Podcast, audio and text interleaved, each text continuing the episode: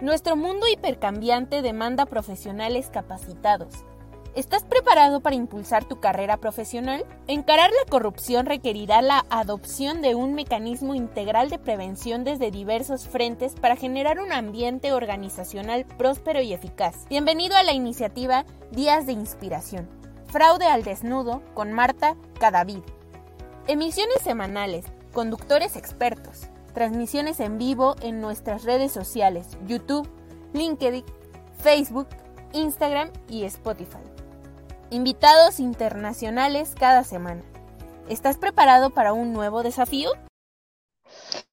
Hola, muy buenas tardes a todos. Hoy, mayo 16 del 2022, espero que se encuentren muy bien y hoy vamos a hablar acerca de cómo usar la inteligencia artificial en los robos de, los, de las tiendas, de los supermercados. Soy Marta Cadavid, te hablo desde la ciudad de Chicago en una cápsula más de fraude al desnudo para las personas que se conectan por primera vez. Sean todos bienvenidos. Mire, el problema que pasa eh, con el robo en las tiendas es, es, dramático y lo voy a analizar hoy desde dos, desde dos perspectivas eh, bien interesantes porque es algo a lo que nosotros le tenemos que hacer un zoom, es algo a lo que mm, debemos mirar con mayor profundidad. Las pérdidas que ocurren por culpa de los robos en los inventarios, de atacar las tiendas, del famoso eh, robo hormiga, de las mermas desconocidas, es un fenómeno que puede causar pérdidas entre el 25 y el 30% de, eh, de la pérdida en el inventario. Así que eh, hoy yo quiero que nos detengamos un poco, hablemos de este tema, pero también miremos qué está pasando por fuera para solucionarlo, qué otras eh, tecnologías o herramientas se están implementando hoy en día. Resulta que esas mermas eh, desconocidas o el robo del inventario o el robo hormiga es un fenómeno de fraude que puede ser interno o externo. El fraude interno se da porque lo hacen los empleados o personas que están directamente relacionadas dentro de la organización. Entonces, son empleados que pueden llevarse esos inventarios, que pueden llevarse pequeños elementos o que pueden abusar de esos elementos. Por ejemplo, no se llevan todo el paquete de pañales, sino que abren un, un paquete de pañales y sacan dos pañales. Eh, por ejemplo, necesitan eh, comer algo para el almuerzo, pues entonces destapan parte de un paquete de salchichas y se comen una parte y la otra la dejan en cualquier parte de la tienda o la esconden. O ya cuando definitivamente sí se llevan el paquete completo, que ya pues entonces no estamos hablando de abuso, sino que es robo alimentario, es fraude. Y en el tema de fraude externo, lo hacemos desde dos puntos de vista. O porque hay una combinación del fraude interno, un empleado con alguien externo, o eh, definitivamente es el cliente que va a la tienda o el, el que se hace pasar por cliente y se lleva los elementos de la tienda. Cuando, está, cuando se comete ese fraude compuesto por alguien de la empresa con un externo, eh, se presentan muchas metodologías. Al pagar en la caja, por ejemplo, la cajera o el cajero no registra todos los productos o se hace una manipulación de los medios de pago. En fin, eh, las tipologías de fraude que pueden ocurrir con el inventario son bastante complejas y amplias y hay una lista bastante larga de cómo la gente puede cometer fraude a través del inventario en una tienda, en una gran superficie. Eh, la gente ama los electrodomésticos pequeños, los dispositivos electrodomésticos y los accesorios, eh, como los celulares, como los cables, las baterías, incluso cosas pequeñas para comer. Eh, pero también se conocen, por ejemplo, personas que son profesionales robando botellas de licor en una oportunidad hace varios años yo les contaba cómo, por ejemplo, en una, eh, en, acá en Estados Unidos, atraparon a una mujer metiéndose eh, diferentes productos de una tienda dentro de la falda que llevaba, que tenía como un doble fondo. A pesar de que esta mujer pues fue capturada, su abogado siempre decía que en, en, el país de donde ella vivía, eso era una práctica muy común y pues que por ser una práctica que ella había aprendido desde pequeña, eh, pues no se justificaba como robo, lo cual pues es, es, es realmente estúpido. Pero las personas eh, son proclives a llevarse ese tipo de elementos. Por eso cuando vamos a una gran superficie vemos que eh, hay unos licores que son costosos, siempre están ya bajo llave, los cigarrillos están bajo llave, hay cosas que tienen un costo mayor y que pueden pues eh, tener un impacto mayor cuando se la roban, entonces por lo tanto pues están bajo seguridad. Em, esa es una parte de esta historia. Pero hay otra historia que es mucho más delicada con respecto a las tiendas. Y es cuando son atacadas por la industria criminal por el crimen organizado, las bandas criminales. Hoy en día sufrimos de un fenómeno que no se había presentado en años, sobre todo acá en la ciudad de Chicago, pero que yo quiero compartir con ustedes porque muy posiblemente algo se puede estar presentando, algo similar se puede estar presentando en sus países. Ciudades como Chicago, Los Ángeles, Miami, eh, Nueva York. Son ciudades que tienen ciertas eh, áreas donde hay almacenes de alta gama, almacenes que venden productos muy costosos, almacenes relacionados, por ejemplo, con la moda. Estos almacenes evitaban eh, tiempo atrás tener rejas porque lo que pretendían era tener vitrinas eh, ventanas muy grandes para que las personas pudieran ver el interior, que generalmente pues goza de lujos, es exuberante, eh, son lugares muy bien diseñados para atraer la clientela, pues que es muy exquisita y que tiene el poder adquisitivo para comprar productos de alta gama. Estas tiendas últimamente se han, se han, eh, pues, están en, en gran peligro porque están siendo atacadas por la industria criminal.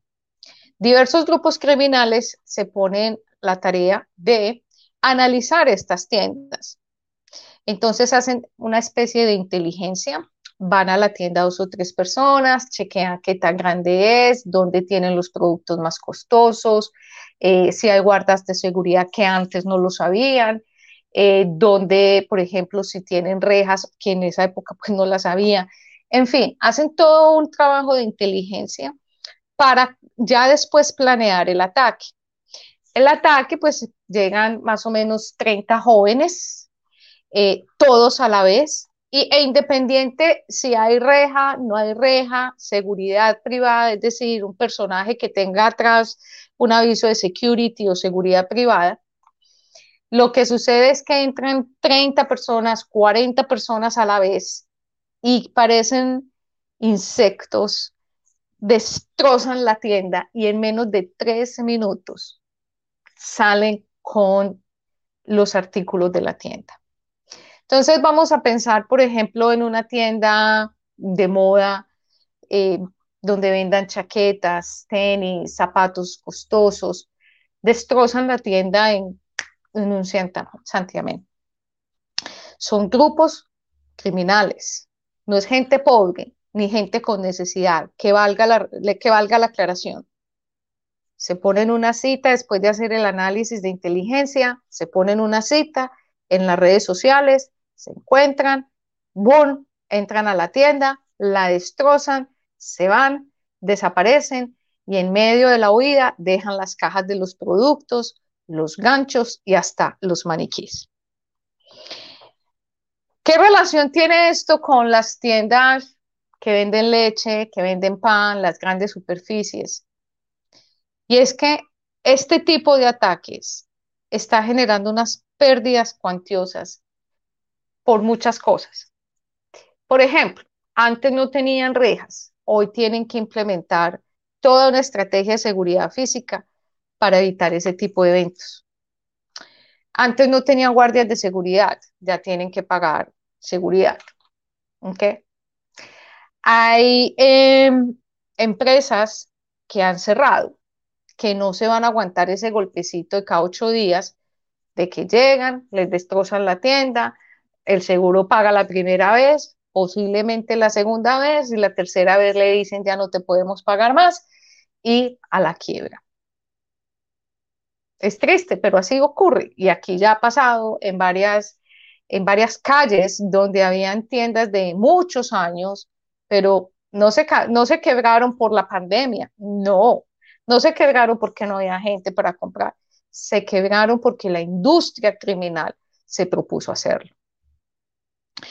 Entonces tiene unas consecuencias nefastas y terribles, que yo creo que a eso hay que hacerle de nuevo un zoom y, y pensar cuánto puede afectar ese tipo de situaciones en nuestro bolsillo, en nuestra economía. Está bien, no nos vamos a ir para una tienda a comprar unos zapatos de 4 mil dólares, ni a comprarnos la cartera de los 3 mil dólares, pero si nosotros vamos a un almacén de gran superficie a comprar las verduras, la leche, la lonchera para los niños, pues simplemente nosotros como consumidores finales vamos a pagar el precio adicional por tener mayor seguridad, por tener cámaras eh, que estén todo el tiempo eh, chequeando eh, lo que nosotros hacemos. Todo eso que es de prevención para evitar ser targeados por, por el fraude interno, el fraude externo, al final del día lo paga el consumidor final. Y lo hablamos en una oportunidad. ¿Ustedes imaginan la vida sin fraude? ¿Cómo sería de barata? ¿Ustedes se imaginan la vida sin corrupción? La vida sería súper económica, el costo de vida sería muchísimo más barato, porque estaríamos quitando el camino mínimo el 40% de los sobrecostos que, que, paga un corrupto, un criminal, un perpetrador. Eh, la semana pasada tuve la oportunidad de leer un post que Fernando, mi colega en Colombia, gracias Fernando, Fernando García, Luis Fernando García, compartió acerca de la inteligencia artificial. Y me pareció muy interesante porque nosotros hemos venido comunicando, contándole a la gente, creando casi que esta misión evangelizadora de cómo la inteligencia artificial a, través de esas 16, 18 formas de usarla puede generar valor en las organizaciones. Es un tema muy interesante porque trabaja con las expresiones de las personas. Y la relación que yo encuentro con esto es bien práctica y es que hay ya un sistema diseñado que se implementa, que, que complementa las cámaras de video de, los, de las tiendas, no importa si son grandes superficies, boutiques, bancos, pero que ese software que trabaja con inteligencia artificial, trabaja con visión, lee el comportamiento físico, los gestos de las personas, los gestos de la cara, de las manos, del cuerpo y puede determinar si esa persona está escondiendo algo e inmediatamente enviar una alerta. A mí me parece fascinante porque pues yo con mi colega Julián, Daniela, Judith, que hemos venido trabajando con el tema de Machine Learning, me parece que es un logro y que, que, nos puede ayudar muchísimo donde pues esta tecnología, si no se ha desarrollado en América Latina, pues que llegue donde las empresas puedan implementarlo y ver si hay una persona en un pasillo entre, en, medio del pan y, los cakes y se intenta llevar algo y metérselo en, un bolsillo de una chaqueta, inmediatamente el software captura los gestos de las manos y pues captura el momento en que se, eh, la persona esconde el producto. Ojalá nosotros pudiéramos tener acceso a esa tecnología. Yo pienso que sí es posible. Pero también esa tecnología hace face recognition, o sea, reconoce la cara, reconoce los gestos de las personas. Entonces, para aquellas empresas que tienen este problema de ataque a la industria criminal, también se puede reconocer, se puede grabar las caras de las personas que están atacando un almacén, o al menos tratar de reconocer la mayoría. De modo que si esas personas vuelven al almacén, puedan ser detectadas y se envíe también una alerta al equipo de seguridad para que esas personas sean retiradas del almacén o ya así pues hay una investigación, puedan ser capturadas. Entonces, un software de este estilo nos puede ayudar también a detectar si el cliente tiene alguna dificultad, si el cliente tiene eh, un problema entendiendo la información. Esta, esta tecnología también puede ayudar en la organización a mejorar esos procesos de aproximación a los clientes para entender, por ejemplo, si le estamos mostrando un carro rojo y la persona hace como, ah, no me gusta, entonces entender si es que si no dice que no le gusta porque hace el gesto. O si al contrario le parece que es hermoso entender el gesto de exclamación, de felicidad y pues es saber que es un color pues que atrae. A mí me parece que este tipo de tecnologías nosotros las, nosotros las debemos de buscar. Y ese es el reto que nosotros tenemos todos los días. Buscar en medios de comunicación, buscar en otros países, atender foros internacionales, congresos. Hay mucha información que hoy en día es de carácter gratuito, que podemos estar en un webinar 30 minutos entendiendo qué está pasando. Es por eso que hoy hago ese llamado de necesitamos entender más acerca de la inteligencia artificial. En el día de hoy tuve la oportunidad de participar en un eh, en el encuentro de contadores públicos de Costa Rica que están celebrando su día en toda esta semana. Pero ahorita en la tarde participé en el décimo congreso del Instituto de Auditores Internos en Ecuador, que es a nivel latinoamericano, y hablamos de este tema porque nosotros como profesionales administradores de riesgos, como auditores, como contadores, tenemos esa obligación de migrar a las nuevas tecnologías y pues encontrar este tipo de servicios que le agreguen valor. Si nosotros fuéramos capaces de anticiparnos a los eventos catastróficos como un ataque, por ejemplo, supongamos que haya un sensor donde eh, inmediatamente vengan tantas personas a la vez, se bloquee la tienda. Sea, no se puedan ir, no se puedan entrar, no puedan entrar más personas, se cierre toda la tienda e inmediatamente haga un llamado a la policía. Sería muy interesante que eso se desarrollara. O, por ejemplo, leer los gestos de las personas que están atacando las organizaciones, del fraude interno, cuando una persona en la caja registradora está dejando pasar más productos. Entonces, tener todas esas opciones en la cabeza que pueden ser soluciones nos indica que estamos pensando lo correcto, pero hay que buscar esa tecnología, hay que ir más allá. Entonces, eh, yo espero que hoy podamos entender que la inteligencia artificial tiene que ser un aliado estratégico nuestro con todas sus ramificaciones. Ustedes saben muy bien que nosotros trabajamos con Machine Learning, obviamente, eh, con el lenguaje, el procesamiento natural, con la predicción de texto, o sea, Text Analytics, también convertir de voz a texto para así predecir los comportamientos deshonestos en las organizaciones.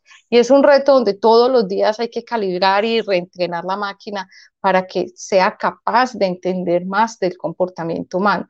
Pero igualmente, para las personas y las empresas que manejan grandes inventarios y que se ven abocadas a este tipo de problema, ya existe la herramienta. Yo no la tengo, está en Europa, la pueden buscar para que ustedes vean cómo funciona, cómo, está cómo funciona en tiempo real y cómo se puede complementar a sus eh, eh, cámaras de video, a su software de video, para que puedan anticiparse a esos eventos catastróficos de manera visual. Bueno, me despido de ustedes. Eh, recuerden compartir la información porque alguien la está necesitando.